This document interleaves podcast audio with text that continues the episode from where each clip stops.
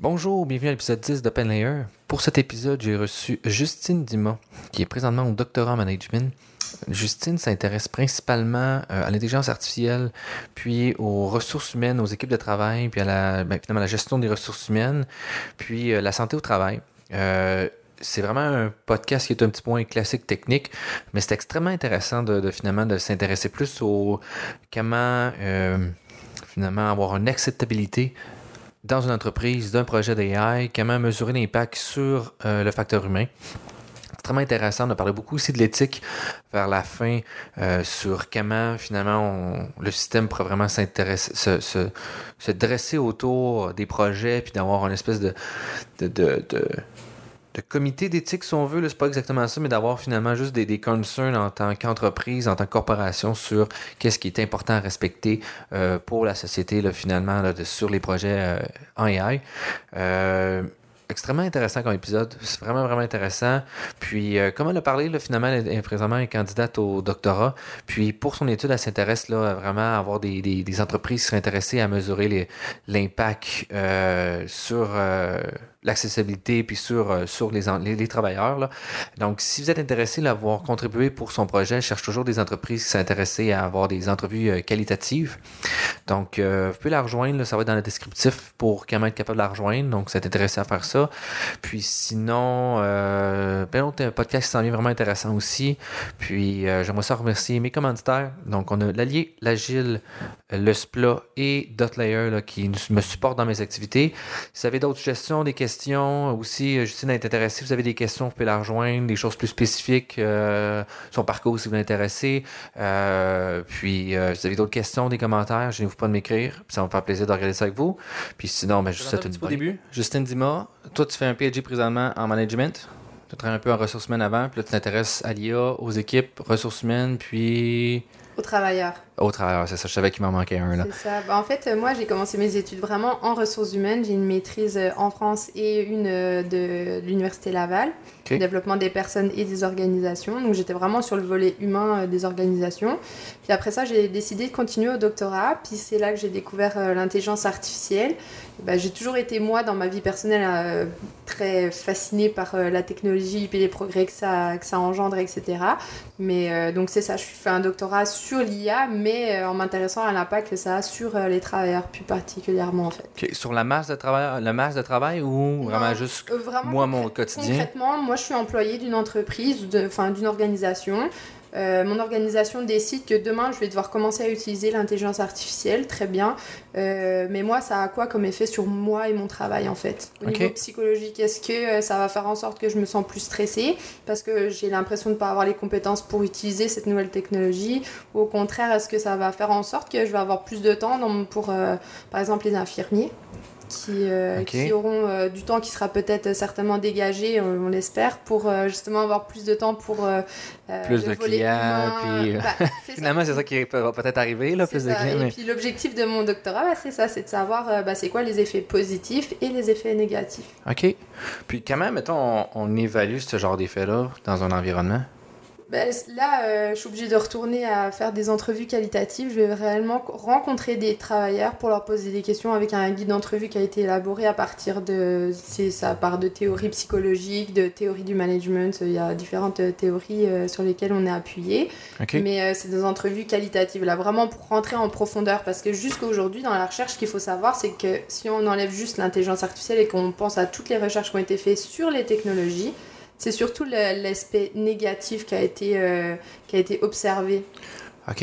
Le fait que euh, bah, c'est stressant, que ça crée de l'épuisement professionnel parce que ça me rajoute de la charge de travail ou au contraire, je suis obligée de me former, ce qui me demande encore plus de temps dans mon travail. Tous ces effets-là, en fait, négatifs.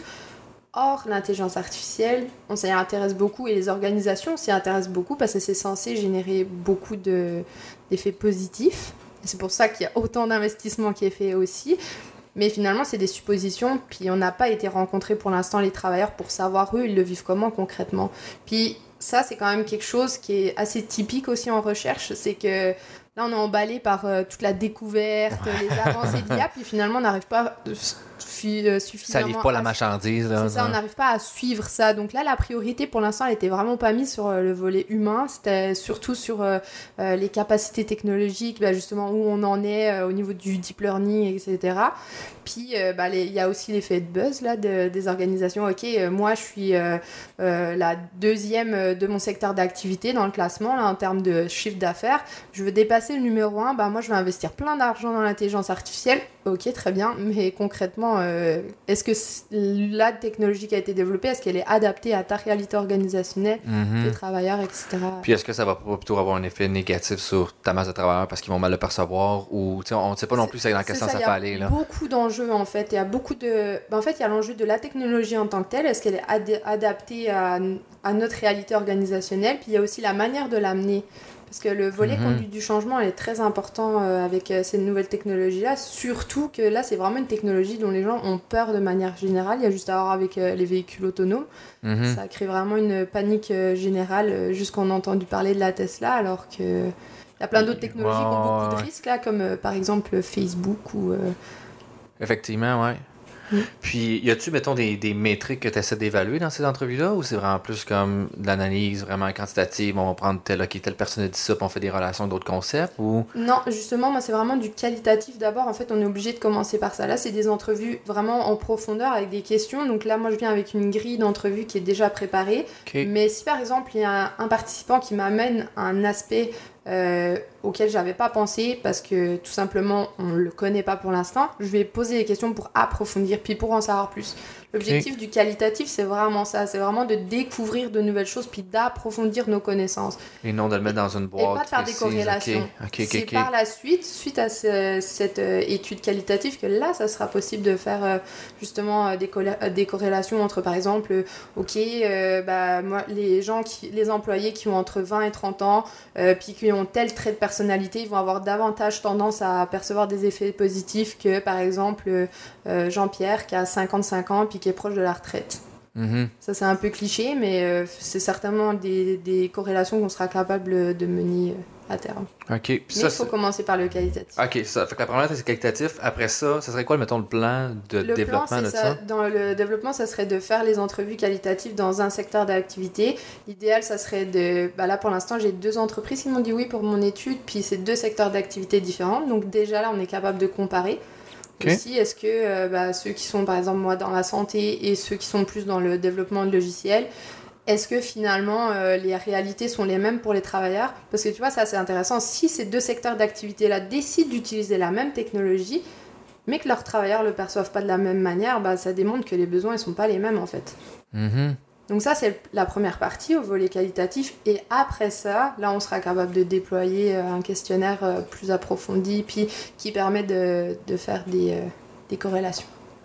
Puis, euh, y a-t-il beaucoup d'entreprises maintenant qui donnent une réponse positive à ça, ou il y en a qui sont... C'est quoi le genre de réaction que tu as? Sont-ils réfractaires? Alors, je dirais qu'il y a trois types de réactions.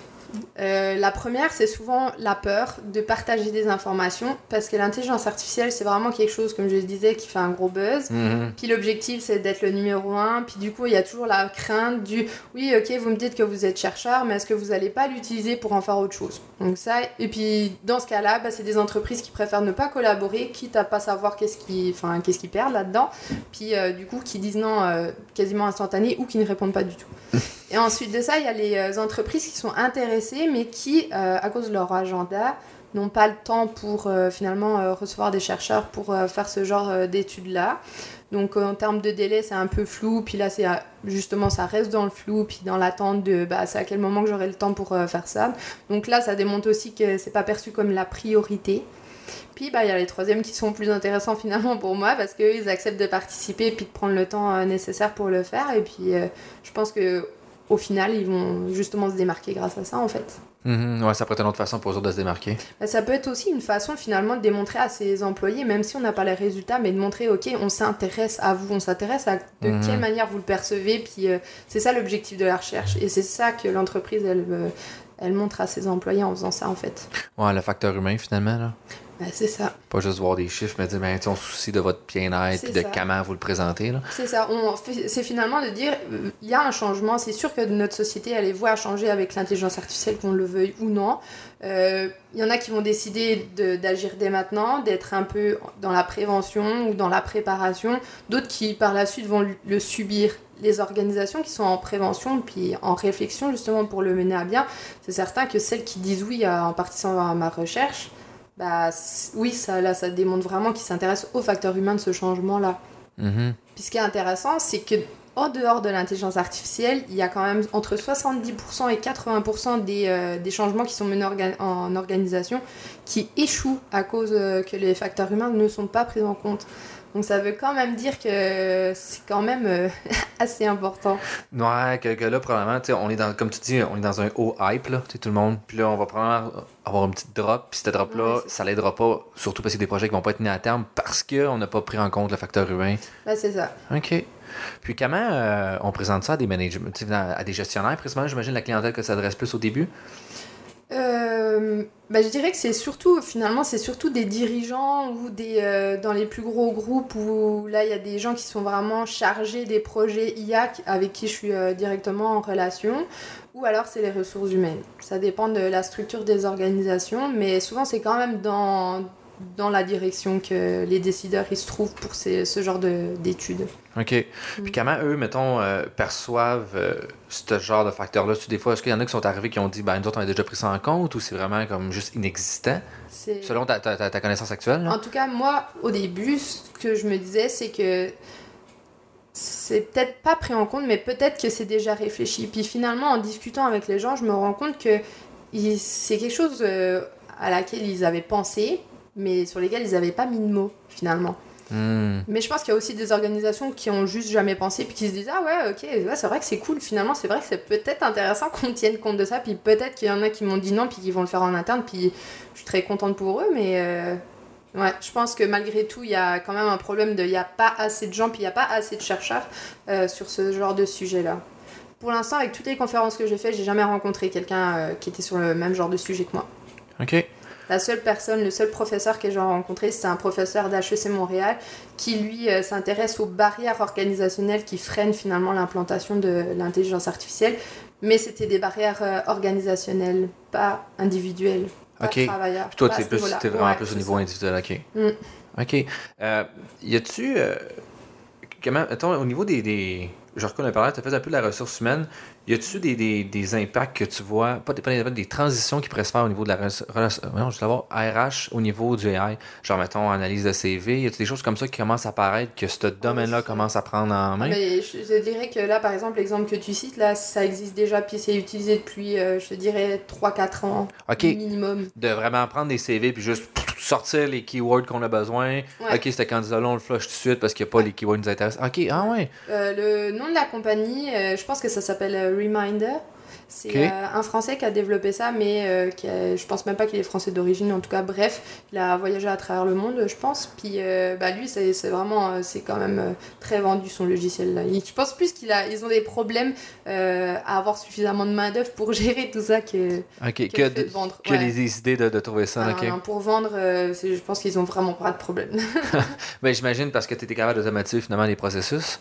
Mais c'est même pire que ça en fait. Ça automatise ça, puis ça crée des nouvelles opportunités je m'explique. Là, cet exemple de produit-là, il est capable de faire en sorte que, ok, euh, je m'appelle Justine, toute ma vie j'ai été RH, puis j'ai développé des compétences.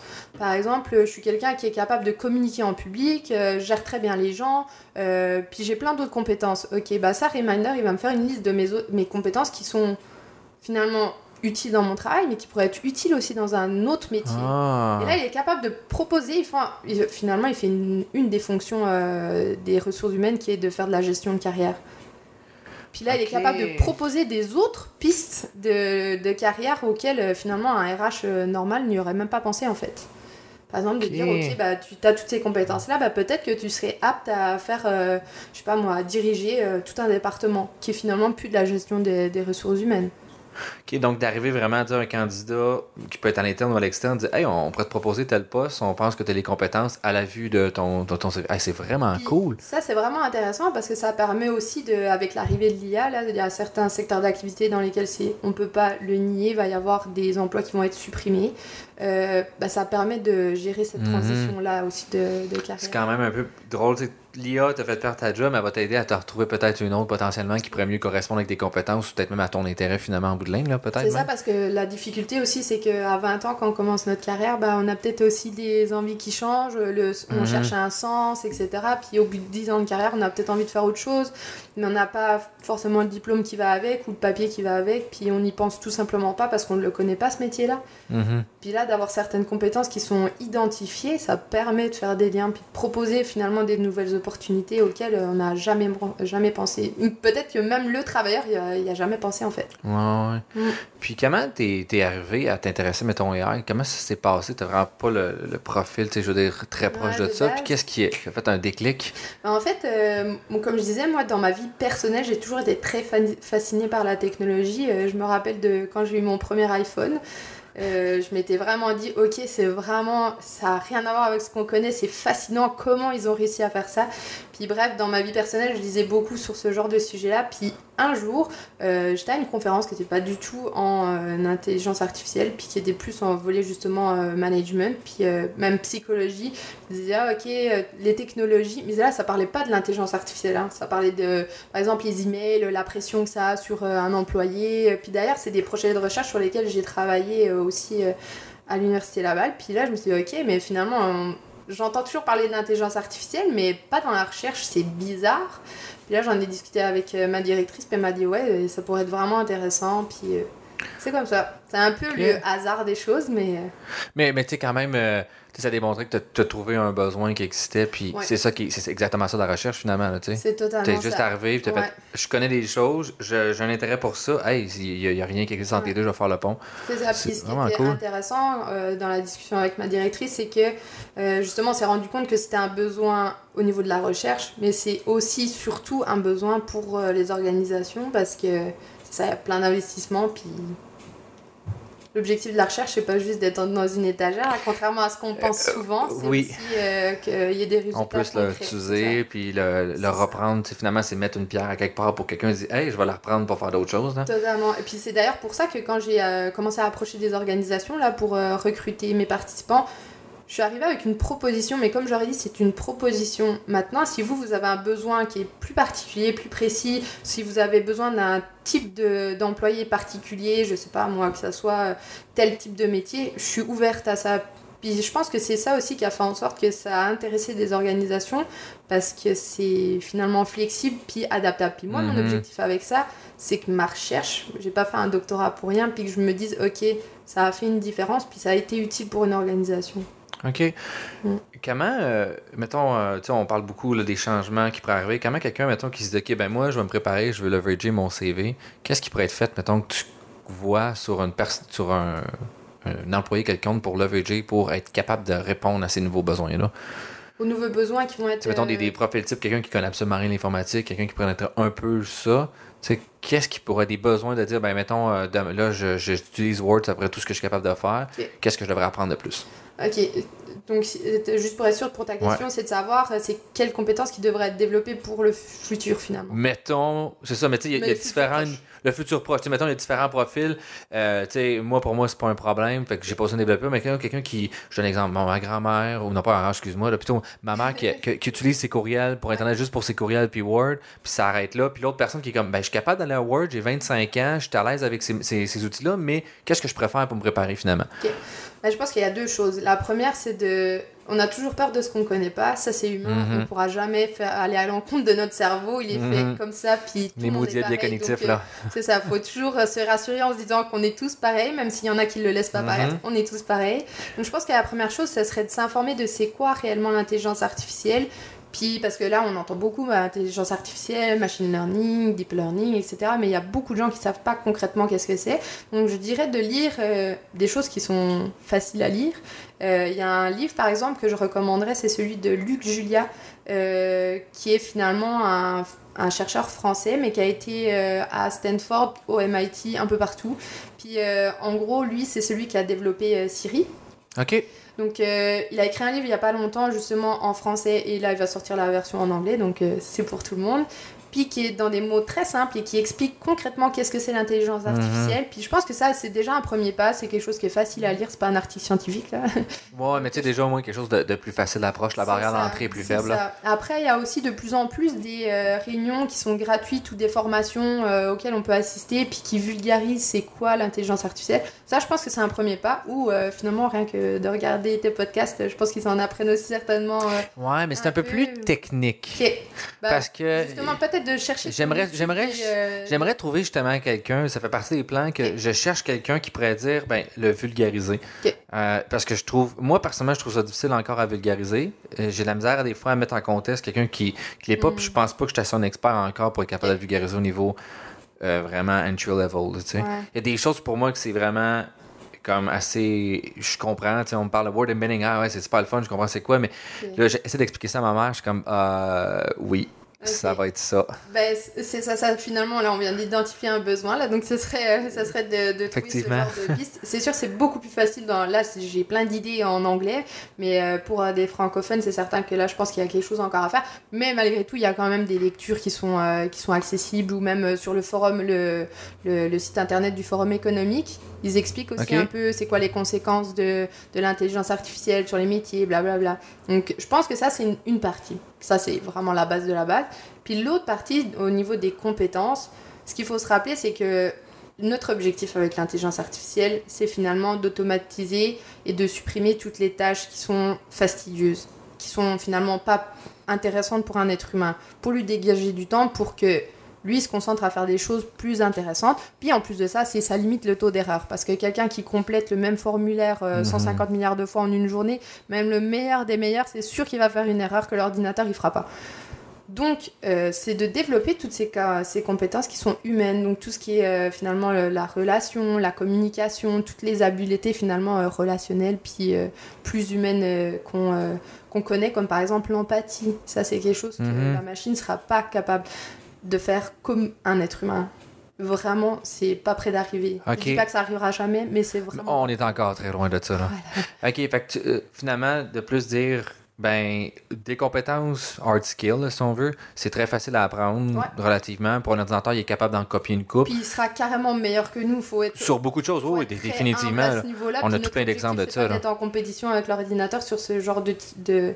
Parce qu'il va nous battre, là, anyway, c'est ça. Ouais, c'est ça. lui, lire un texte, là, il peut te faire ça 24 heures sur 24, 365 jours par année, puis il sera pas fatigué. Au contraire, c'est ça qui est intéressant donnons-lui ce que nous euh, mhm. est plus difficile pour nous pour nous concentrer sur des choses qui sont plus humaines en fait. qui sont plus difficiles pour lui, c'est-à-dire comme des relations humaines.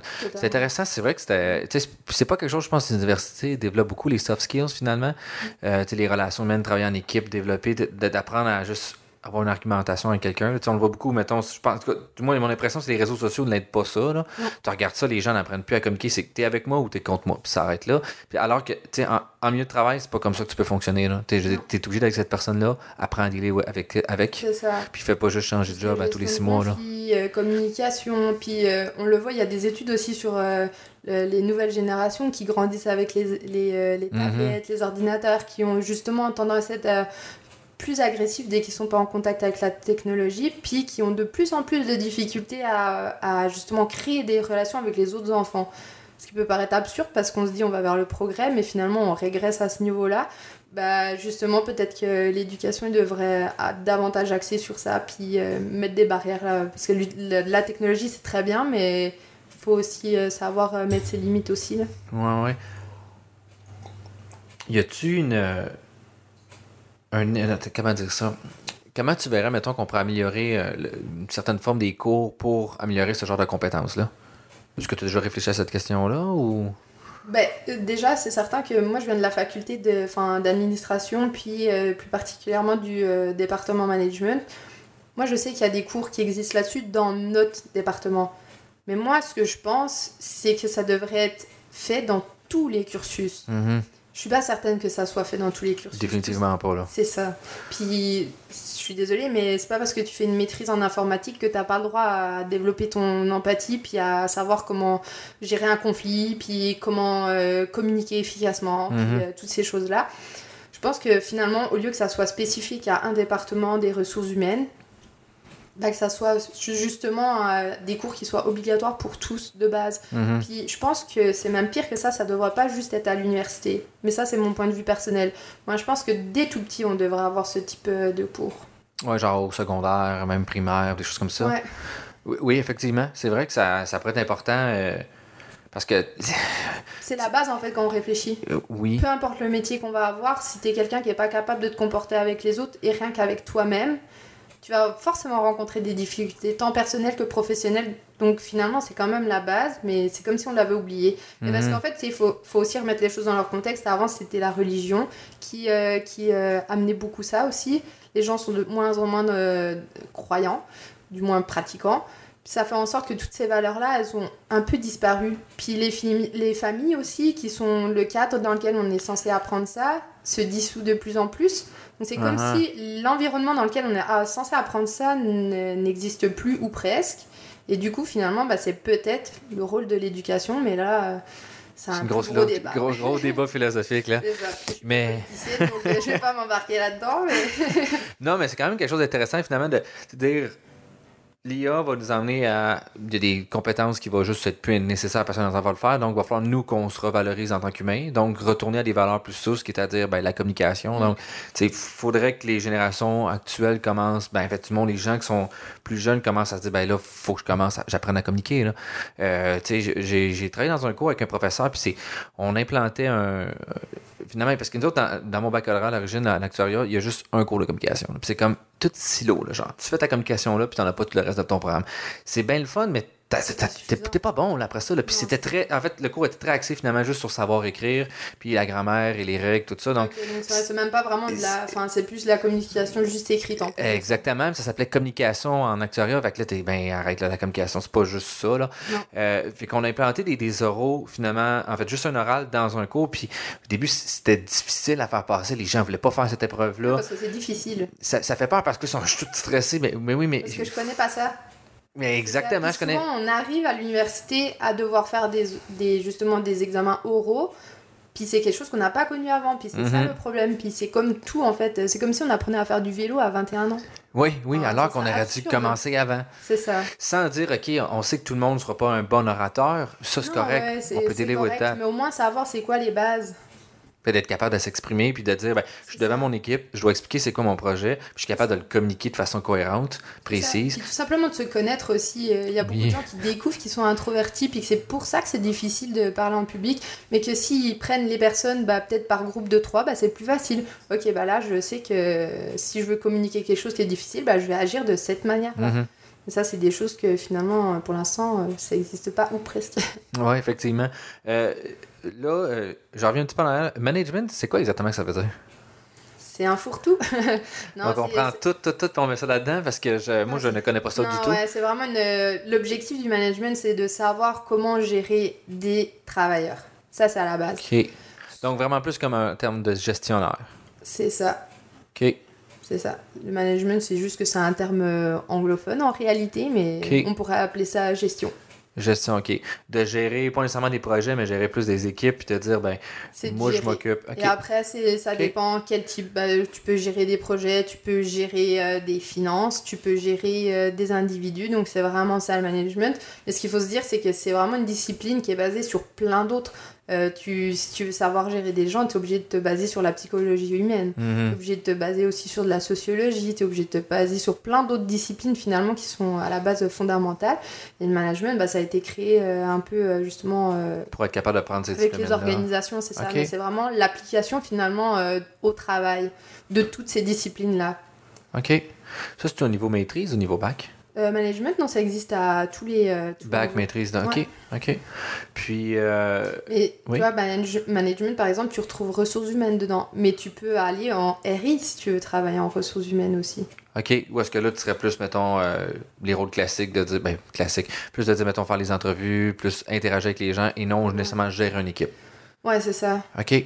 Je comprends la nuance, ok. C'est ça. Par exemple, si tu veux plus apprendre à gérer des syndicats, tu vas plus aller en RI que euh, aller en management. Mais tu peux très bien avoir fait tout ton cursus en management, puis apprendre à gérer les syndicats aussi. C'est pour ça que c'est difficile. Hein. Puis ça, c'est encore un autre débat euh, au niveau de la recherche, puis des disciplines, parce qu'il y en a beaucoup qui, euh, qui disent Ok, non, mais je veux pas aller en management parce que moi, je veux vraiment faire de la psychologie pure. Ok, mais la psychologie organisationnelle, tu peux. Ma directrice, elle a étudié en psychologie.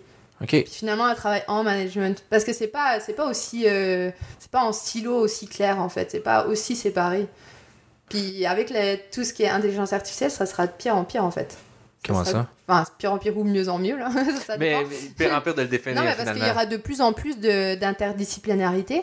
Parce que quelqu'un qui va développer un produit en intelligence artificielle, il va avoir besoin de savoir comment ça va être impacté euh, sur. Euh, enfin, quel impact ça va avoir sur les travailleurs. Donc, il va avoir mhm. besoin de savoir comment ces travailleurs-là, ils, perçoivent ce produit. Donc, là, déjà, tu as deux disciplines qui vont travailler ensemble. Puis, en plus, bah, il va y avoir ceux du droit qui vont venir parce que est-ce que tu as le droit de collecter ces données-là? Mhm. Ouais, ça va être de de... Mais tu sais, c'est un peu, ça ramène toujours. C'est pour ça que les soft skills sont importants parce que je pense de plus en plus qu'on a des équipes multidisciplinaires plutôt que unidisciplinaires. Ou en fait, je pense que c'est ça le mot, je suis pas sûr. Là.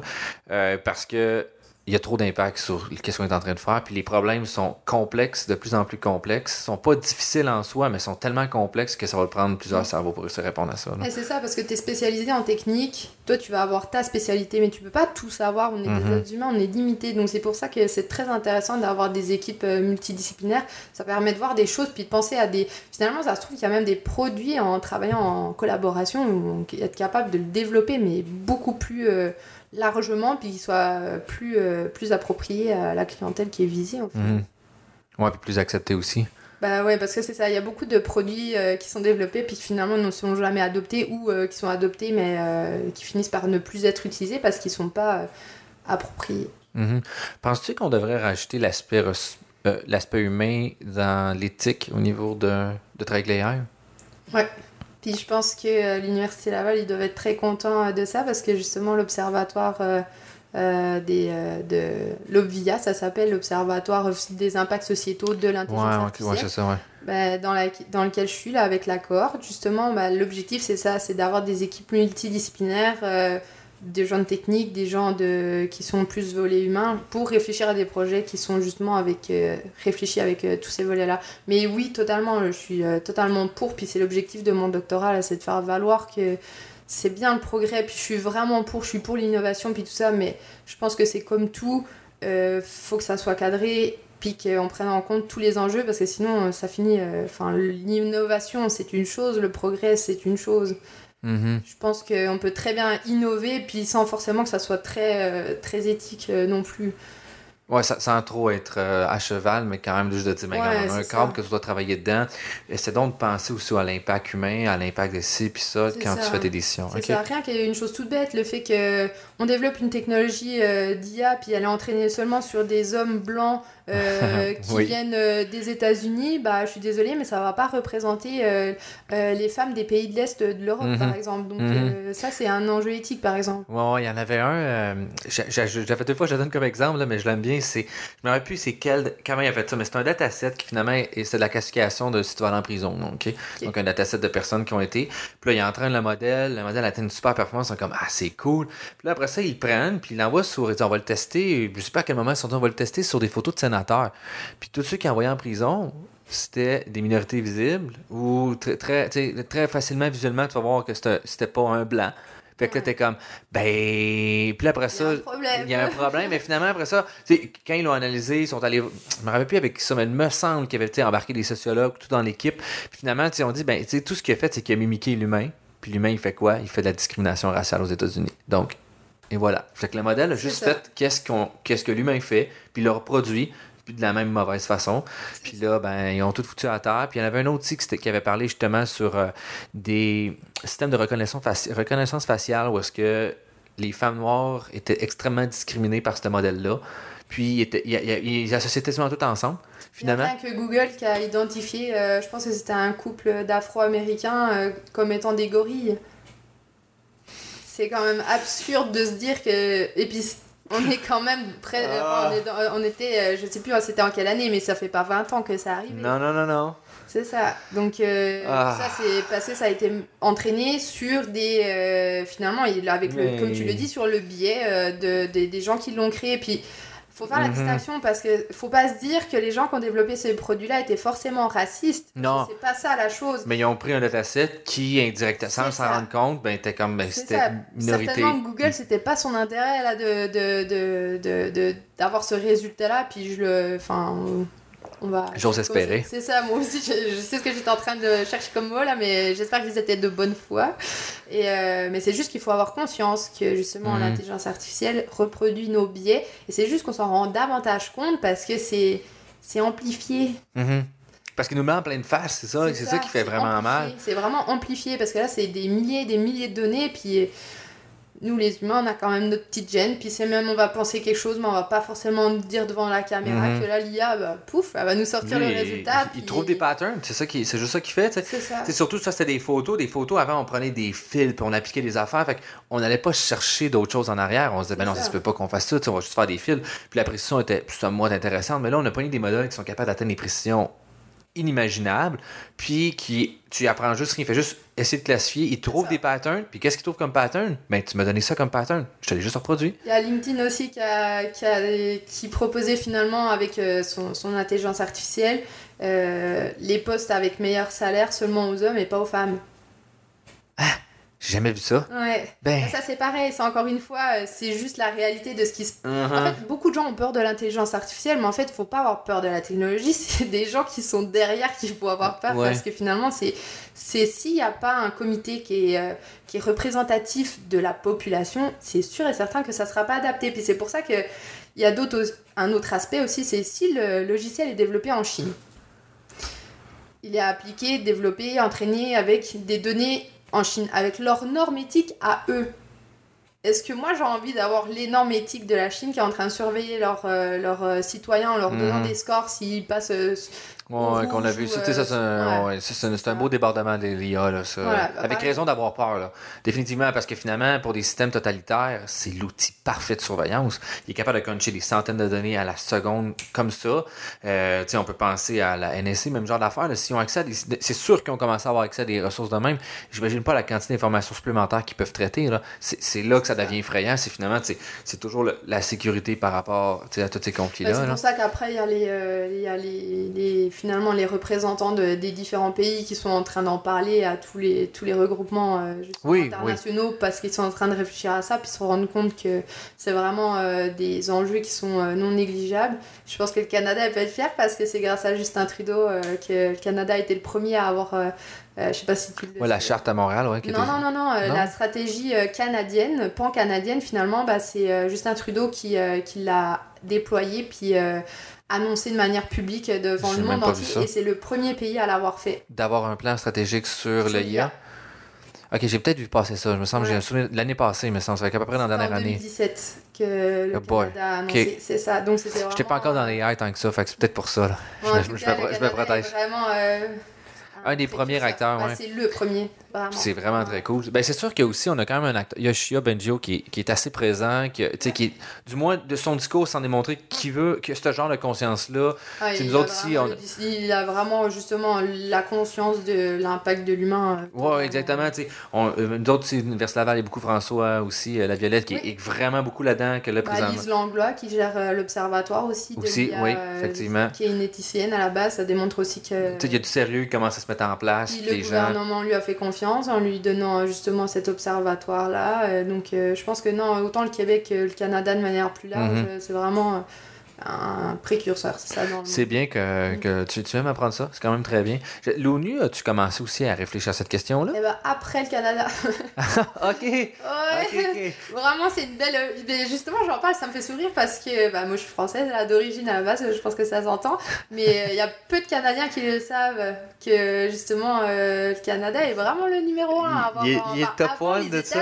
C'est ça, là, avant tous les autres pays. Là. Tous les autres, là, on se peut On peut, on peut euh, enlever la poussière là, sur nos épaules. Là. Ouais, vraiment. Donc je pense que c'était une belle, une belle initiative. Puis c'est aussi pour ça que Montréal attire autant de gens, puis de plus en plus mhm. de chercheurs, plus en plus d'entreprises, de, de ressources, de tout, exactement. C'est ça, c'est un tout. Donc je pense que. je pense qu'on est dans le top 5 pour, au niveau des emplois de développement ailleurs. Il me semble, j'ai, de mémoire, là, je me rappelle avoir vu un rapport, là, puis on était quelque part dans le top 5 là-dedans, là, des positionnements. L'autre, c'était euh, Vancouver puis Toronto aussi, ils sont quand même bien partis aussi. Là. c'est ça. Mais tu sais, ça rayonne à partout à travers le Canada, finalement. Là, Donc euh, ça représente la stratégie pan-canadienne. je vais être obligé d'aller d'aller ça, là. J'aurais pas le choix. pas le choix.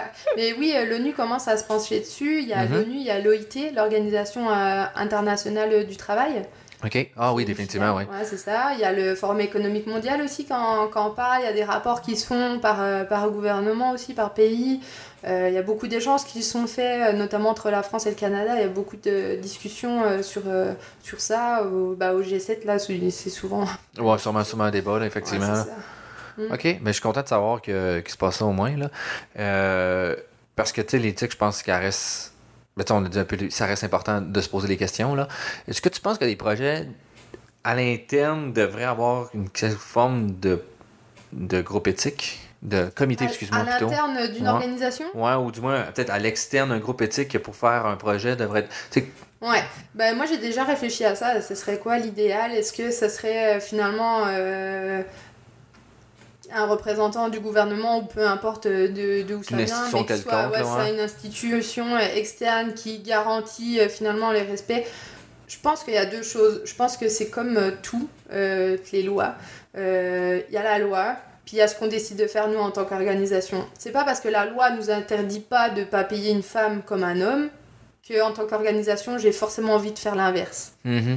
Donc je pense que c'est sûr que l'organisation, elle a à se positionner là-dessus. Puis moi, je recommanderais aux organisations de, de, tenir compte de ces facteurs-là. Puis euh, pour avoir lu beaucoup sur le sujet, c'est sûr qu'il va y avoir un, un, emploi qui va être créé, éthicien en IA finalement.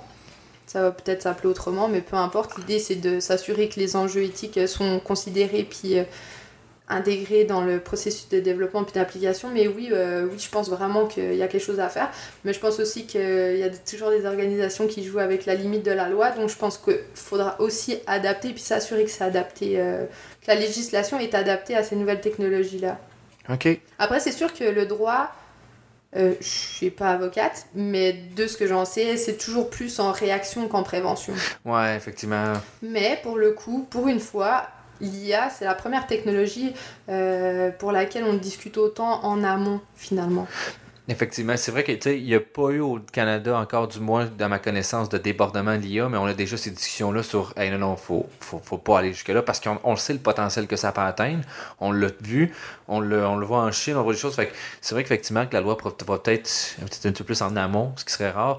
Euh, parce que comme on a, on a le cas présentement sur, euh, mettons, avec le Desjardins, qu'est-ce qui est arrivé avec euh, la fuite des données, puis tous les autres qui ont suivi dans l'atelier après ça, que là, la loi commence à se dire, ouais, il faudrait peut-être qu'on fasse des lois finalement pour protéger les données, puis obliger les entreprises à protéger les données des gens? C'est les conséquences de si jamais c'est pas respecté, parce que des hackers, il y en aura toujours. Définitivement. Puis on pourra jamais les supprimer, puis il y aura toujours des gens qui franchiront la barrière du légal, puis c'est juste qu'il faut avoir conscience de ça, puis agir en conséquence. Mhm. Puis euh, là, il y a pas longtemps, j'ai donné une formation euh, à Montréal, au CHUM, euh, puis j'ai trouvé ça intéressant. Il y a un des participants qui m'a dit. Mais oui, c'est sûr que là, il y a eu un gros vol des données chez Desjardins, mais au final, les conséquences, les gens ils sont quand même assurés, donc quand bien même ils se font voler de l'argent ou peu importe, il y a une assurance pour ça. Mhm. Mais si ça arrivait dans le secteur de la santé, il n'y a pas d'assurance équivalente pour euh, je me suis fait voler toutes mes euh, données sur ma santé. Est-ce que un employeur qui tombe dessus, il pourrait pas euh, finalement me discriminer à cause de ça, même s'il ne pas dit de manière officielle? L'assurance collective, là, bah, ouais, coûté cher, je vais pas prendre cette personne-là, oui. Ouais, c'est ça exactement. Puis j'ai trouvé vraiment son point intéressant, puis j'avais pas la réponse, puis je l'ai toujours pas aujourd'hui, mais j'ai trouvé ça vraiment intéressant de se dire, ok, mais Puis c'est qui qui devrait garantir ça? Est-ce que c'est des assurances privées? Puis que pas dans le futur, en tant qu'individu, là, on assure sa voiture, on Mhm. assure euh, sa maison. Est-ce qu'on va avoir une assurance des données personnelles? Ouais, ouais, ouais. Je sais pas. Je sais que j'avais assisté, euh, tu sais, il y a eu, à peu près il y a deux ans, là, il y avait une grosse avec le Bitcoin, le blockchain, tout le monde parlait de ça, c'était, le buzzword. Puis euh, j'avais assisté à des conférences un peu sur ça pour m'intéresser justement c'était quoi. Puis il y en a un qui, finalement, ce qu'il essaie d'avoir en, médical, c'est d'avoir, tu sais, le concept de blockchain, puis d'avoir la propriété de données dans une blockchain. Donc, de dire, il y a une clé d'achat pour sécuriser les données, mais pour avoir accès aux données, il faut que finalement tu dois donner la clé, le password, qui est 256 caractères. Genre. Donc, c'est beaucoup plus impossible à juste hacker ce password-là. Puis tu deviens comme propriétaire des données, sauf que là, il y avait tout à comment mettre ça en place parce qu'il y a une décentralisation techniquement, donc c'est pas censé être la RAMQ qui protège ça, c'est censé être un autre organisme. Puis cet organisme-là, comment tu sécurises ça? Ben, il faut que tu sois incité par une force de travail. Il y a des contrats à respecter. C'est tout, quand là. même toute une structure. C'est vraiment complexe à répondre comme question, là, de dire qui, qui peut être propriétaire. Puis, finalement, ce qu'ils disaient, ben, hey, nous autres, on devrait donner la propriété des données aux gens, puis les gens pourraient les vendre comme ils veulent, faire ce qu'ils veulent avec leurs données. Ils disaient, ben, telle étude, tu serais intéressé par mes données, ils me donnent 100, 150 pièces parce que normalement, ils les ramassent gratuitement. là. Donc là, les faire payer. Sauf que là, l'autre problème, c'est que. Rappelle plus c'est qui qui m'a dit ça, mais c'était une conférence sur la sécurité, puis que lui, le, le, le keyword, la, la chose qu'il avait le plus ordonné, il dit il faudrait que les gens développent des outils de sécurité pour empêcher les gens de, de volontairement donner leurs données. Parce que souvent, c'est les gens qui volontairement donnent leurs données. Non, mais c'est quelque part, c'est souvent pour la majorité un manque de connaissances Ouais. des conséquences. Euh, je pense à mon père, euh, il n'a pas grandi avec une tablette puis euh, un ordinateur chez lui. Euh, c'est certain que lui, quand il va cliquer sur le premier lien qu'il y a sur Google, il sait Mhm. pas que c'est une pub dans laquelle il y a plein de justement de cookies puis d'arnaques te ramassent puis, plein voilà, d'affaires, ramassent plein d'affaires sur ton ordinateur. Donc lui, euh, les conséquences de l'intelligence Mhm. artificielle puis les dérives, mais c'est loin au-dessus de lui. C'est pour ça que je pense que le principal enjeu qu'il va y avoir pour la société, c'est la, la, la compréhension de qu'est-ce que c'est concrètement l'intelligence artificielle pour savoir c'est quoi les vrais risques, Puis c'est quoi euh, les effets positifs? Puis après, si la personne elle est informée puis qu'elle décide quand même de donner ses données, bah libre à toi en C'est fait. ça, c'est ton nature qui, pas de c'est prendre un choix, hein. puis si t'as envie de te Mhm. faire payer pour ça, bah c'est un choix. Puis qu'est-ce qui pourrait être une bonne plateforme pour euh, finalement euh, démocratiser l'AI, selon toi? Est-ce que ça serait, mettons, des podcasts comme on fait là, ou euh, des conférences obligatoires? Je pense qu'il y a. je pense qu'il y a différentes manières d'agir puis je pense que la solution c'est pas que ça soit une seule parce qu'on a tous des, des euh, on n'apprend pas tous de la même manière il y en a qui vont l'apprendre en lisant et d'autres qui vont l'apprendre en, en faisant l'expérimentation concrète Euh, puis ça va dépendre de l'âge aussi on, ça va pas être la même solution pour un enfant de 5 ans que pour Mhm. euh, quelqu'un qui a 50 ans donc euh, je dirais qu'il y a plusieurs choses. Je suis certaine que les podcasts c'est déjà une bonne solution. Euh, le fait qu'il y ait de plus en plus de cours qui soient adaptés à ça aussi, je pense que c'est très intéressant. Des cours, à l'université ou. euh, Ouais, ou peu importe. euh, au cégep, secondaire, des choses comme ouais, ça, c'est ça. Tu penses qu'il y a déjà des cours qui ont commencé à faire ça? Euh, Il y a certaines au secondaire. écoles qui sont euh, plus, euh, plus en avance que d'autres, mais je pense qu'il y a encore une grosse marge de, de progression à ce niveau-là. Ouais, parce que déjà, ça te prend un professeur qui connaît le sujet, puis déjà, on a de la misère à recruter des gens pour en faire des entreprises. ça. Fait qu'avant d'être professeur, je pense a. C'est ça, je pense qu'il y a le fait de lire, il y a le fait d'aller euh, en conférence, il y a le fait de peut-être justement si un jour il y a une... Parce qu'en anglais, il y en a beaucoup des chaînes YouTube qui sont intéressantes pour Ouais, vraiment beaucoup, quoi, ouais. mais en français c'est certain que c'est plus difficile. Puis là je te parle de deux langues, mais euh, enfin il n'y a pas que deux langues dans le monde. Il y a, euh, l'espagnol, le russe, l'italien, ouais, on y va, donc, là. euh, c'est certain qu'il y a beaucoup de choses à faire. Donc c'est pour ça que ma réponse c'est je pense qu'il y a beaucoup de solutions, mais que c'est pas encore mis en œuvre. OK. Mais je pense que ça, c'est encore un autre sujet. Il y a le fait de. Il y a tous les enjeux éthiques de l'IA, mais je pense qu'il y a tout le volet éducation à l'IA qui est très important aussi. Puis que, bah, les gouvernements euh, commencent à y songer de plus en plus. On, se voit, on, on constate qu'il y a de plus en plus de fonds qui sont s- donnés pour des fonds de recherche. Ouais, le ministère de l'Éducation aussi se place beaucoup. Là, présentement, ils donnent des capitaux pour finalement ça, faire la ouais, formation. à l'Université Laval, la création d'un- d'une maîtrise sur l'intelligence artificielle, fait c'est un, un très gros début, là, ça. c'est un très gros début. Puis ils en font beaucoup du monde. L'année, je pense que l'année passée, il me semble, était 40, puis là, ils rentrent, je pense, une cinquantaine, 60 à l'automne. C'est voilà, beaucoup de gens. C'est bien la preuve qu'il y a un besoin. Mhm. Puis c'est certain que bah, c'est plein d'acteurs en fait. Plus plus il y aura d'acteurs qui agiront dans ce sens-là, euh, plus les conséquences seront positives selon moi. Mais T'en fais-tu des conférences, mettons, sur euh, la démocratisation? Ouais. C'est ça, je pense que t'en faisais plus à Montréal. Hein? euh, bah, c'est surtout que souvent on m'invite plus à Montréal. Mais Il y a- mais je pense qu'à Montréal, a une plus forte demande bah, à cause que c'est plus connu en là. fait. C'est ça. C'est euh, un peu la Silicon Valley de C'est ça, là, de l'IA à Québec. Là. OK, puis mettons, comment tu abordes euh, la démocratisation, mettons, ou parler avec les gens, parler de ça, c'est quoi le topo normalement? Qu'est-ce que tu fais? Bah, déjà, c'est d'essayer de, de, de, comprendre c'est quoi euh, finalement la définition de l'IA, de leur expliquer concrètement qu'est-ce que c'est en quelques mots, euh, écouter leurs questions, répondre à leurs questions. Euh, ensuite de ça, c'est de savoir bah, c'est quoi eux leur perception des effets négatifs de l'IA, leurs craintes. Mhm. Après ça, donc, ils me les présentent. Après ça, là, je leur explique, OK, bah, pour le moment, les principales craintes qui sont identifiées dans la littérature, c'est ça. C'est finalement un échange en fait euh, sur euh, finalement vraiment ça.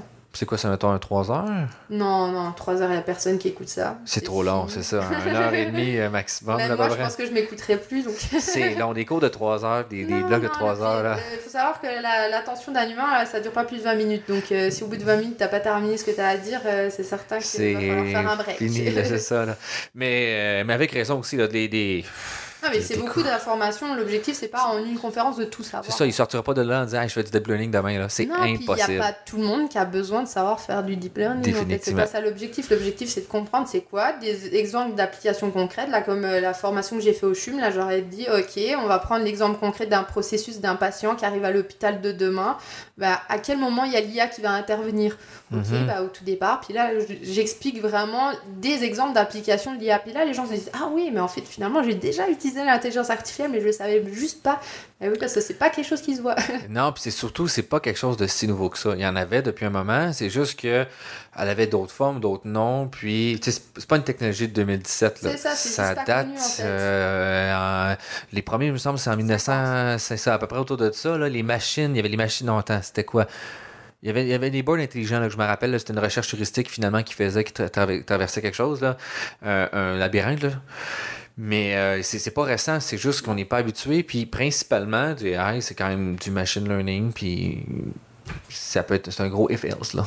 Ben, c'est ça. Donc c'est pour ça que c'est quand même intéressant d'assister à des conférences mm-hmm. ou euh, lire ou euh, regarder des choses sur internet. Euh, après, c'est certain qu'il faut faire gaffe parce que sur internet, on trouve tout et n'importe quoi. Euh, ouais, beaucoup de fake news. Il y a eu l'ex. Non, c'était ça, Lexa, le robot qui a une citoyenneté en Arabie Saoudite. Que finalement, c'est juste un hoax. C'est tout faux. C'est des gens qui ont programmé puis qui disaient quoi dire, répondre. Donc, puis les gens ont vraiment eu peur parce que là, elle avait vraiment des traits humains. Elle avait, elle avait fait un, visage puis tout, puis elle bougeait les, tout ça. Puis elle donnait vraiment l'impression d'être humaine. Puis on était comme, oh my god, les robots, Terminator ah, non, non, non, on est loin de là. C'est ça. On est vraiment loin de là. C'est pas quelque chose que les gens comprenaient. Puis, tu vois, je trouve ça intéressant ton exemple parce que là, dans le livre de Luc Julia, euh, il explique qu'il y avait eu une, une arnaque similaire euh, à l'époque. Je sais plus c'était en quelle année, mais c'était un, empereur ou un roi, je sais pas trop, euh, hongrois, qui, avait, qui faisait venir plein d'autres rois d'autres pays chez lui en disant Ah, chez moi, j'ai comme un robot qui joue à l'échiquier tout seul. c'est un humain dedans. Et c'est un humain dedans. Donc finalement, c'est juste une amélioration de l'arnaque version 2019, mais ça reste la même idée là. oui, j'ai vu ça aussi d'un qui est sorti, c'était des robots. Euh, ben, en fait, c'était justement, il disait. Attends, le sujet, c'était de dire comment, en gros, comment on fait du fake AI avec du cheap labor. Fait que ce qu'ils ont fait, c'est qu'ils ont trouvé des gens qui, ont, qui payaient des peanuts, euh, je sais pas où, je me rappelle plus où, puis leur faisaient conduire des petits robots. Les petits robots se promenaient, puis les gens avaient l'impression que les robots réagissaient avec eux, interagissaient, mais c'était juste un humain qui pilotait en arrière, qui était payé des pinottes l'autre bord, bord du, globe, du globe. Donc, tu sais, il y a tellement de, de, de, trucs qui sont faits avec nous. C'est difficile pour quelqu'un, je comprends, de faire le pour et le contre. C'est ça. Mais finalement, c'est peut-être là qu'il faut se dire est-ce que c'est pas le rôle du gouvernement euh, slash euh, l'éducation, euh, slash d'autres, ou l'organisation? Mm-hmm. Malgré tout, là, le temps qu'on passe à notre travail, c'est presque plus pour certains que ce qui passe dans leur vie personnelle. Oui, définitivement. Si t'enlèves le temps de dormir puis tout, là, ça. t'en restes pas gros dans une semaine. Là. Non, c'est ça. C'est quoi, c'est 156, je pense, dans une semaine, à faire de même, t'en passes 40 là, t'en passes 40 à dormir à peu près, t'en passes tant de déplacer, ben, il te reste 30 heures pour tes loisirs. Donc, malgré tout, l'impact de l'environnement de travail sur un mhm. individu, il est énorme. Donc c'est certain qu'une organisation qui décide finalement de former ses employés à l'intelligence artificielle, oui, peut-être qu'il va y en avoir qui vont partir puis qui vont pas euh, revenir dans ton organisation. Mais si les autres organisations elles font comme, comme toi, mhm. tu auras toujours des employés. Finalement, c'est un travail de collaboration, là, de, de bon sens selon moi, mais... Euh, Ou un travail de société, là, finalement, C'est un travail de société, puis je pense que c'est pour ça aussi que cet aspect-là, éthique de l'IA, ça va rentrer dans tout ce qui est responsabilité euh, des organisations, là, un peu comme l'environnement. Bah là, euh, ça va être quand même une responsabilité de l'organisation de s'assurer que oui, tu vas faire plus d'argent, puis certainement que tes employés sont plus productifs grâce à l'intelligence artificielle que tu es en train d'acheter mais il n'y a pas que l'argent. Mhm. Je pense que oui, les, organisations, les entreprises, à la base, l'objectif numéro un, c'est de faire euh, du profit. Mais je pense que c'est pas juste ça. Donc, euh... Ouais, ben, qui est un peu dans le volet finalement développement durable, de dire le développement de société aussi, le développement social et humain, et non juste de les gens pensent beaucoup au développement durable, c'est juste finalement l'environnement, mais c'est pas du tout juste ça. C'est beaucoup, plus complexe que ça. Mm. Euh, mais euh, oui, effectivement, c'est vrai que je pense que c'est beaucoup de changements de société qui sont en train de se mettre en place. Mm. Puis c'est de comment les, finalement les promouvoir, puis d'avoir des acteurs intéressants qui promouvoient ça aussi. Il faut se dire aussi que les organisations, elles sont pas toujours de mauvaise foi non plus. Euh, non.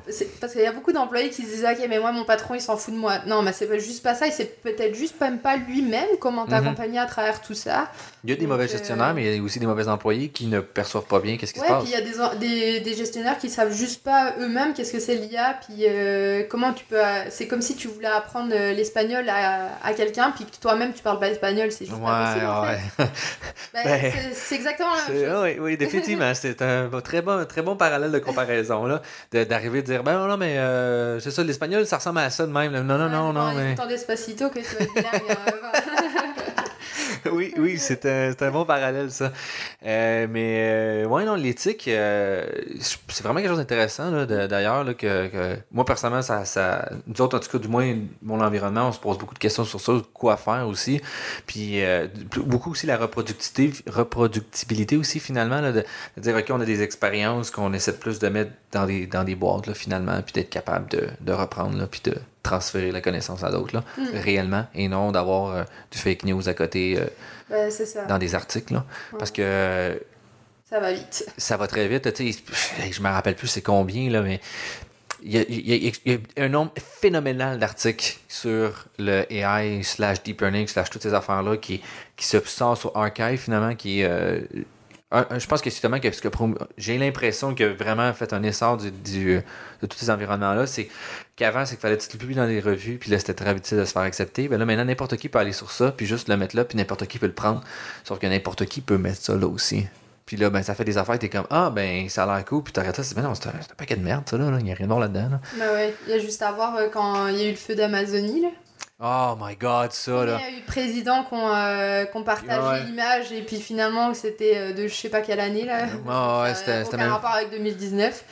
Puis c'est quand même des présidents là qui ont partagé ça. Donc euh, leur équipe, euh, eux-mêmes se sont fait avoir. Comment un citoyen lambda, il se fait pas avoir enfin... Définitivement. Mais là, justement, Facebook essaie de, de mettre. De, de, Mais même Google. Google aussi, ça, il essaie d'encadrer plus justement les, concepts de, fake news puis de tout de ça. Les détecter en fait. Exactement. Il y a, y a Deepfake qui existe finalement qui est capable de prendre des vidéos et de changer le visage puis de faire dire quelque chose à quelqu'un d'autre. Euh, mais là, ils ont, Facebook euh, et l'équipe de Yann LeCun ont justement de, sorti euh, un dataset puis un des tasks à voir qui est comment la collectivité les, peut réussir, à, collectivité scientifique, à, à, à, battre justement des fakes puis d'être capable d'arriver puis détecter ce genre d'affaires-là. Mm. Parce que c'est effrayant, mais en même temps, quand tu le regardes comme faux, c'est pas si bien fait que ça. C'est juste que la tendance en va vers ça. Puis un moment donné, on va être capable de faire ça. Mais souvent, il y avait des vidéos que tu pouvais avoir dans une demi-heure, tu envoyais ton, un échantillon de ta voix pendant une demi-heure, il te renvoyait une vidéo de toi qui disait d'autres affaires. Mais il y avait des. Quand tu regardais ça, c'est souvent fait par quelqu'un en arrière, en fait, un humain, et non par un vrai système informatique. Fait que là... mais pour, pour quelqu'un qui est technique, tu connais l'IA, t'arrives à percevoir ça. ça, mais mon père, là, il, sait pas. C'est tout le temps ça. C'est ça. qui est difficile, c'est de se ramener à, à dire... En fait, c'est ça qui est difficile, c'est de se rappeler, parce que nous, on est humain, donc on est subjectif, donc on va voir à hmm. travers notre lentille. Ouais, ouais, c'est pour ça que l'éthique, c'est important, parce que ça permet d'avoir les lentilles de plusieurs personnes, mm-hmm. puis de se rendre compte qu'il n'y a pas que soi, puis euh, qu'on est plusieurs, et puis c'est les autres plusieurs, autres que nous, est-ce que eux ils sont pris en compte dans dans ce loop là, dans tout ça, ouais. Mm. Ouais, c'est très intéressant tout ça. Euh, mettons, là, on n'a on a pas tant parlé de ton parcours finalement, plus que parler de toute l'éthique à travers ça. Là.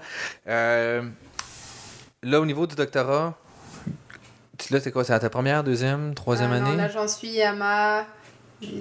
ma quatrième année. Quatrième année. Fait que là, techniquement, tu vas bientôt finir. Là. Oui, c'est ça. C'est pour ça que Techniquement. là, je suis en, en collecte des données. Ok. là. J'ai deux organisations qui m'ont dit oui, mais euh, je continue de prospecter pour... euh, Pour être capable de ouais, finir parce ça. que plus j'ai d'organisations, plus je vais être capable de faire des comparaisons, puis ça sera Mhm. pertinent pour, euh, pour les organisations qui participent en fait. Puis aussi pour la recherche euh, de tous. Pour hein? la recherche, c'est sûr. Fait que tu penses tu finis ça quoi, dans un an, deux ans, trois? Un an. Un et an? demi max. Un an et demi max? Motivé, motivé. Après ça, c'est quoi les plans? Je dirais que je savais pas qu'un jour je finirais. À la base, moi, je suis athlète de haut niveau en judo, ok? Ah oui? Donc j'ai rien à voir avec l'intelligence artificielle, ressources humaines, etc. Puis, Et je suis arrivée là comme ça. Donc t'as juste tombé sur le judo ou tombé sur l'éducation, finalement, Non, d'aller euh, faire le des études? judo, c'était depuis que j'étais enfant, puis euh, j'étais en équipe de France, puis tout ça. Mais je me suis blessée aux deux épaules, donc là, à un moment donné, je me suis retrouvée sans rien, sans finalement le plan que je m'étais fait de qu'est-ce que je vais faire de ma vie. Euh, donc là, j'ai dû me questionner, ok, mais j'aime quoi dans la vie finalement? Puis là, je me suis dit, ok, ben, j'aime bien les langues, puis euh, j'aime bien l'étranger, euh, tout ce qui est international, puis j'aime beaucoup les humains. Ok, bon, ben, on va aller en ressources humaines, ça a l'air pas mal, c'est intéressant. Puis en allant en ressources humaines, j'ai découvert tout ce qui était euh, leadership, santé au travail, finalement un peu plus qu'est-ce que c'est une organisation, c'est quoi la différence d'enjeux, blablabla. Puis euh, c'est comme ça après que j'ai découvert, bah, comme on a discuté au tout début, là, mon intérêt en lien avec euh, la recherche. Puis, euh, donc finalement, je dirais que... T'es tombé là-dessus quasiment par... Ben, pas par hasard, en mais tu sais, comme... qu'à chaque fois qu'il y a eu quelque chose qui m'intéressait, j'ai approfondi, j'ai essayé de voir si. euh, au début, ma directrice est venue me voir en me disant, euh, quand j'étais encore à la maîtrise, ah, je fais des projets de recherche, est-ce que tu connais ça, la recherche? Non. C'est quoi? Là, elle m'expliquait c'est quoi l'objectif de, de faire de la recherche scientifique. Je me dis, oh, c'est intéressant, là, c'est pour euh, le bien de la société, donc ça rejoint des valeurs que j'ai moi personnellement. Puis j'ai toujours avancé comme ça dans ma carrière, finalement, Ok. en alliant ce qui m'intéresse moi à titre personnel. Qu'est-ce que je pourrais apporter moi dans mon travail? OK. Finalement, essayer de le changer, de 20 ans, je l'améliorer. savais même pas c'était quoi euh, faire de la recherche. Si personne me l'avait Ouais, présenté, ouais. j'aurais jamais su que je voulais faire ça.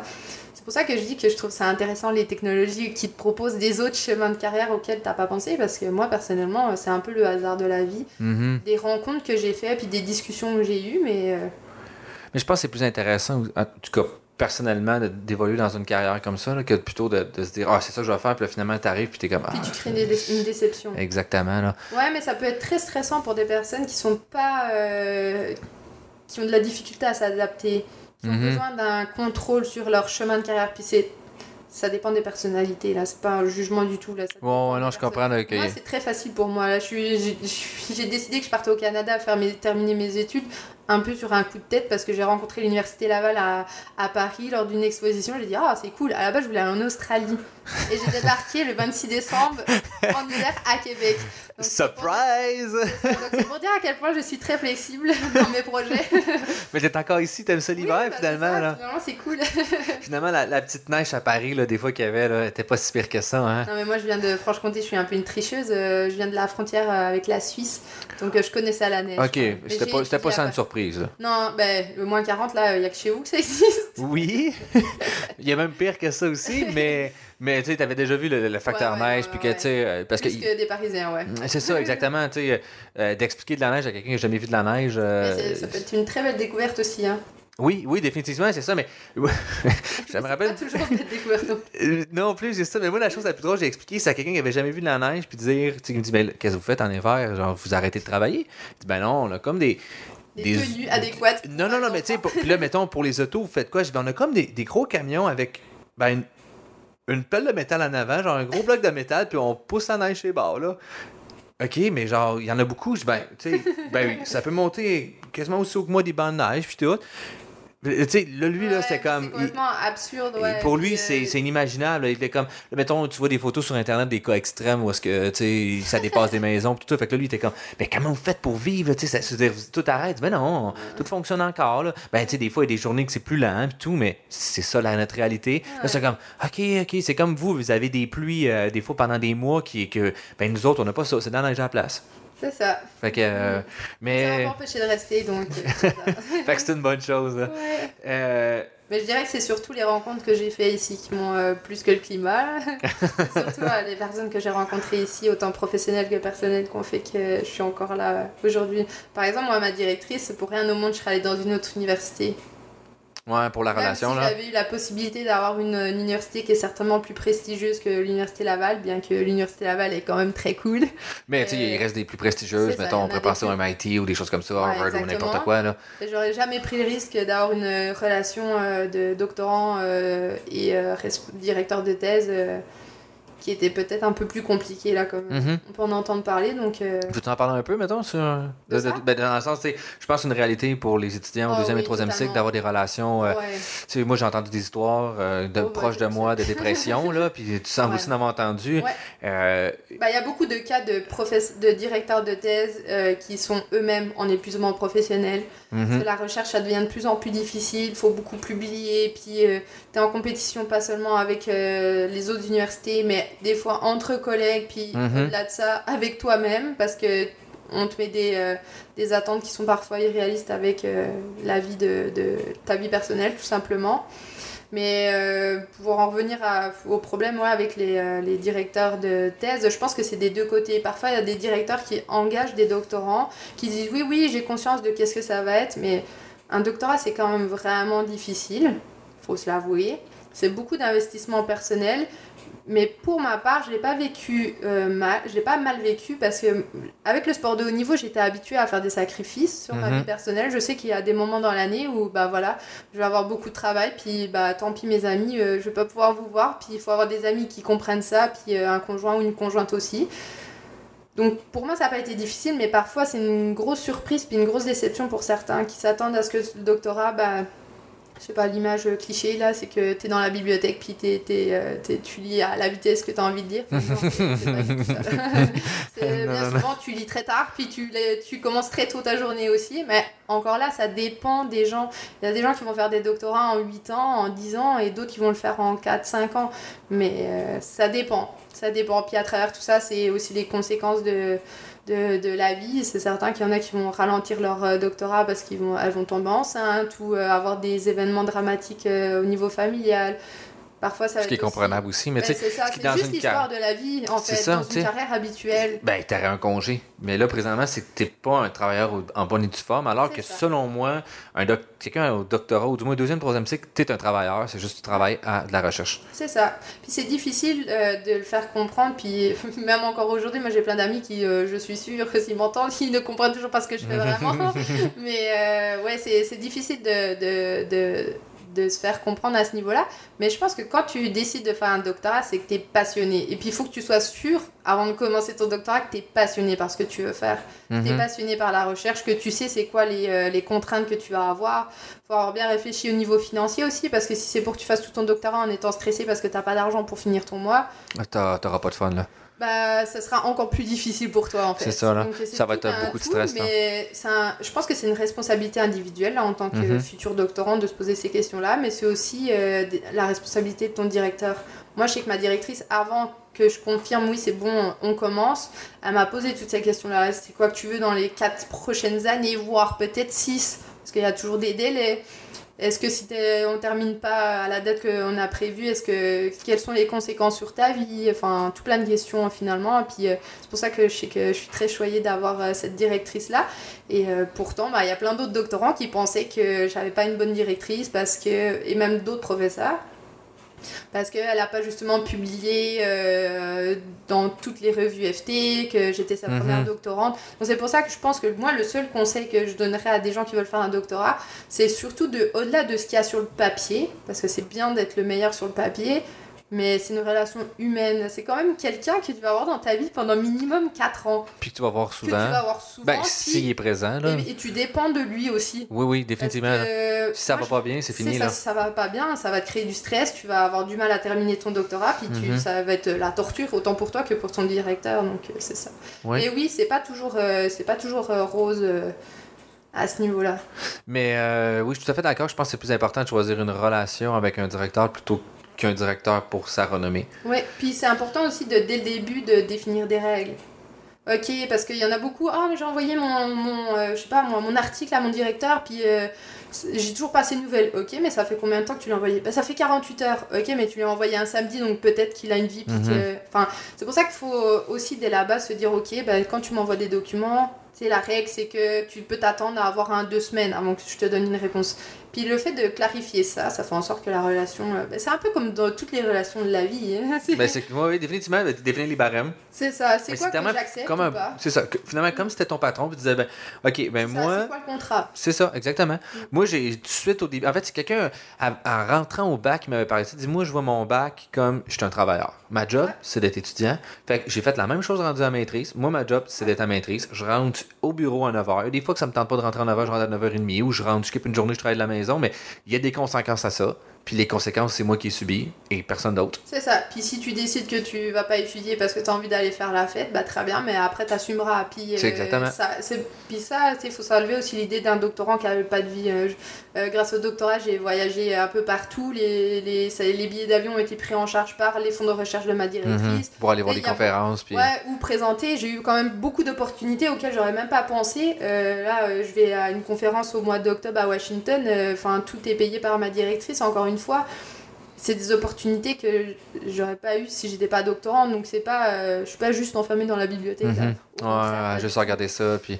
Non, non. tout. Euh, Je pense euh, que le principal enjeu, c'est de faire comprendre à son entourage de c'est quoi qu'on fait concrètement. Mais après, faut... c'est un peu comme euh, je te disais, moi je l'ai bien vécu parce que quand j'étais sportif de haut niveau et que j'avais 16 ans, puis que j'étais euh, à travers le monde un peu partout parce que j'avais des compétitions partout, puis que j'étais pas là pour l'anniversaire de tel ami, mhm.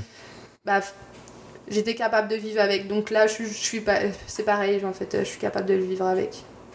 Ouais, c'est intéressant. C'est c'est vrai que le sport peut apporter ce genre de, de- Ouais, vraiment. pas compétences, mais de, de, Bah, de- de- finalement de discipline puis de, Ouais, exactement. capacité à, à- ouais c'est un peu de la résilience de dire ok bah tu sais genre euh, j'ai fait un choix Mhm. mais je vais vivre avec Les conséquences de ce choix-là. Ouais, ça c'est pas toujours facile mais après c'est faut savoir qu'est-ce que tu veux avec ton doctorat moi je sais que moi mon objectif c'est d'avoir un emploi qui fait en sorte que quand j'ai terminé ma journée je me dis ok ce que j'ai fait sert à quelque chose Mhm. j'ai pas envie. Justement, moi, je suis pour que les machines fassent les choses inintéressantes. À moi de remplir 20 milliards de papiers, que c'est pas pertinent pour moi. Mais let's go, on va laisser ça à la machine. Fais ça, moi, bien. ça me dérange Moi, pas. je Là. vais être là à réfléchir, à parler avec des gens, puis créer des nouvelles idées, puis euh, Mhm. ça. Finalement, c'est d'avoir un sens dans son travail, puis euh, c'est ça l'objectif. Quand tu fais un doctorat, c'est c'est pas juste prolonger les études. Là, certainement qu'il y en a qui débarquent au doctorat parce qu'ils savent pas quoi faire comme travail, mais je pense pas que ça soit la majorité. Parce que si tu arrives au doctorat avec cette raison-là, tu vas pas tenir. Non, non, c'est ça, ça va être C'est pas là. suffisant pour que tu tiennes en fait. Tu sais, c'est comme tu as dit, c'est 4 à 6 ans. Tu sais, 3 ans, il faut vraiment que tu sois malade assez forcené. ans, là. bah, ça va dépendre là. Comme par exemple, moi dans ma faculté, c'est pas possible. Trois ans parce que t'as déjà ta première année, c'est des cours. Ouais, fait que tu peux Mais pas déjà faire de recherche. Non, c'est ça. Mais aux Ou sinon, faut que tu sois juste, tu travailles comme un malade mental. Là. Ouais, mais même encore là, je pense vraiment pas que C'est soit c'est- ça, c'est La seule option, si tu veux faire en 3 ans avec ta première année qui est de cours, c'est que ton, tu utilises les données que ton directeur a déjà collectées, mais Ouais. finalement, est-ce que le processus d'apprentissage c'est le même? Je pense pas. Non, non, définitivement. Là. Ou que. Même, même pas. C'est trop difficile, là, effectivement, mais. C'est pas l'objectif, c'est T'es là pour pas apprendre. terminer vite, ouais, c'est ça, devenir un chercheur, c'est un métier, c'est pas, c'est pas juste lire, Mhm. ça va plus loin Puis que ça. de. de, de- Tu sais, c'est aussi le fun. Aussi. Moi, des choses que j'aime le plus présentement, je suis pas au doctorat, mais à maîtrise, c'est des fois d'arriver à dire Hey, j'ai toujours voulu apprendre ça. Là, ça serait pratique pour qu'est-ce que je dois faire. Mm. Ben, je vais prendre le temps de l'apprendre comme il faut. Là, je le fais. Puis, des fois, je vais passer deux, trois jours à, à gosser sur des affaires quand même relativement, peut-être pas impertinentes, mais tu sais, que- qui n'est pas essentiel, mais que je, moi, je trouve qu'il est important à mes compétences. Je le prends, je l'utilise pour développer mes affaires. Je me suis peut-être ralenti de trois jours, mais dans le cadre du travail, je ne pourrais pas faire ça. Il faudrait que j'aille faire mes affaires sur je sais pas quoi, je- j'envoie tel rapport à tel meeting. C'est c'est un choix que j'ai fait. Oui, euh, il y, a des con- il y a des choses, des, des conséquences, on peut, on veut à ça, mais euh, c'est un différent type de, de différents profils, effectivement. Mais c'est ça, l'objectif du doctorat, c'est quand même que tu développes une expertise. À la Mhm. fin de ton doctorat, le jour où tu présentes ta thèse, t'es censé être le seul sur la Terre. Qui peut bien défendre ce sujet-là. Voilà, t'es le seul. T'es, t'es, t'es le let's go, là, puis euh, ça. faut que ça passe. euh, c'est ça l'objectif. Effectivement. C'est bien dit. Mm. On a pas mal fait le tour, là. On est rendu, ça fait un petit peu plus qu'une heure. Euh, y a-t-il une dernière chose que je voudrais dire? Ben, je dirais que non, à part euh, le fait de si vous avez d'autres questions euh, au sujet de notre discussion, peut-être qu'ils pourraient te contacter puis que Ouais, je pourrais répondre par la suite, parce que des fois, c'est avec euh, ce genre de discussion-là qu'il y a de nouvelles questions qui émergent, puis euh, Mhm. je serais très intéressée à ça, donc euh, je pense que faut utiliser cette euh, discussion comme euh, une, une ouverture de porte. Exactement. Puis s'il y en a qui veulent t'aider pour ton projet, Bah, euh, finalement, ça sera peut-être de me contacter directement sur euh, LinkedIn ou par courriel. Je pourrais te donner Parfait. euh, On pourrait donner les credentials, puis Ouais. que les gens puissent te rejoindre. Ça serait le fun pour supporter dans, dans ton développement de recherche. Ouais, S'il y a des entreprises qui nous écoutent. c'est ça, ce sera avec plaisir. Ben, merci beaucoup, Justine. Merci à toi. Bonne journée.